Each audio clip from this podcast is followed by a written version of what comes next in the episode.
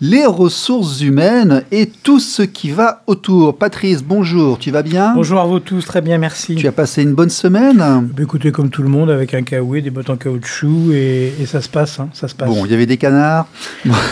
des poissons, on les a vus de près, les poissons.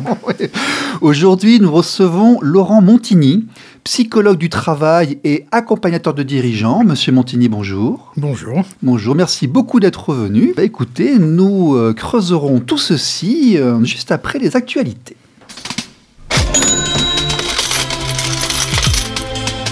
Les actualités.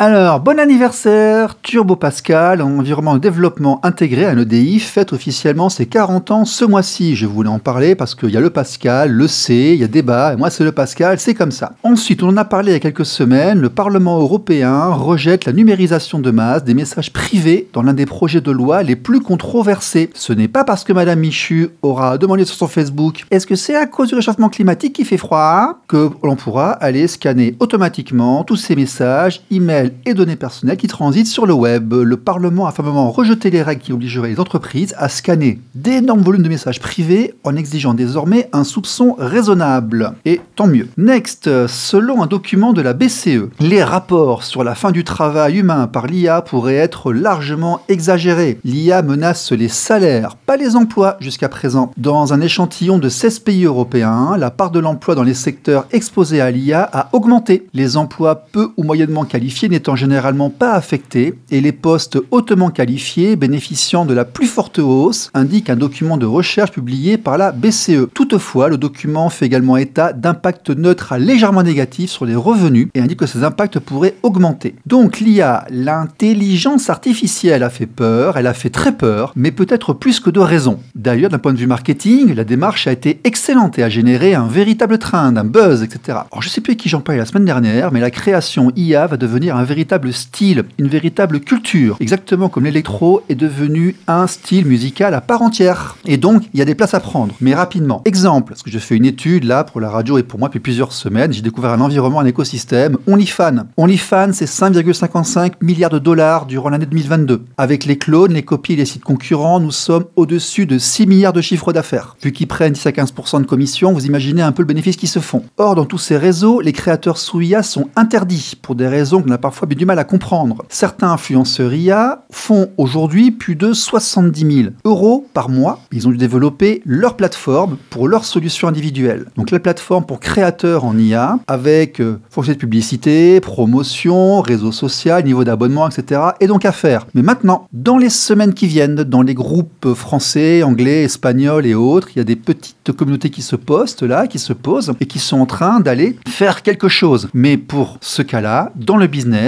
il faut aller vite. Entreprendre, c'est aller vite et même parfois très très vite. Messieurs, qu'est-ce que vous en pensez? Qu'est-ce qu'on en pense? On fait une fois de plus beaucoup de bruit autour de quelque chose qui n'est pas récent. Hein. L'IA euh, a commencé à être travaillé dans les années 55. Est-ce que ça va révolutionner la planète? J'en sais rien. Une amélioration de nos loisirs. En tout cas, ça va augmenter l'exigence, ça va augmenter euh, la performance. Monsieur Montigny, dans le monde du travail, les professionnels que vous voyez, est-ce que vous sentez aussi que entreprendre, ça veut dire qu'il faut aller vite, il faut savoir conclure, il faut savoir est-ce qu'il y a une notion de stress et de rapidité chez les dirigeants?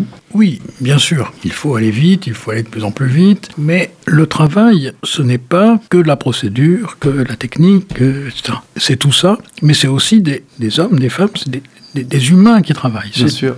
L'épaisseur, c'est du personnel au sens de, la personnalité de celui qui travaille. Et c'est pour ça que c'est à la fois la meilleure et la pire des choses. Donc euh, ça dépend de ce qu'on va en faire. Oui comme souvent. Bon, mais là, on rentre vraiment tout à fait dans le cœur du problème. On en parle tout après ça.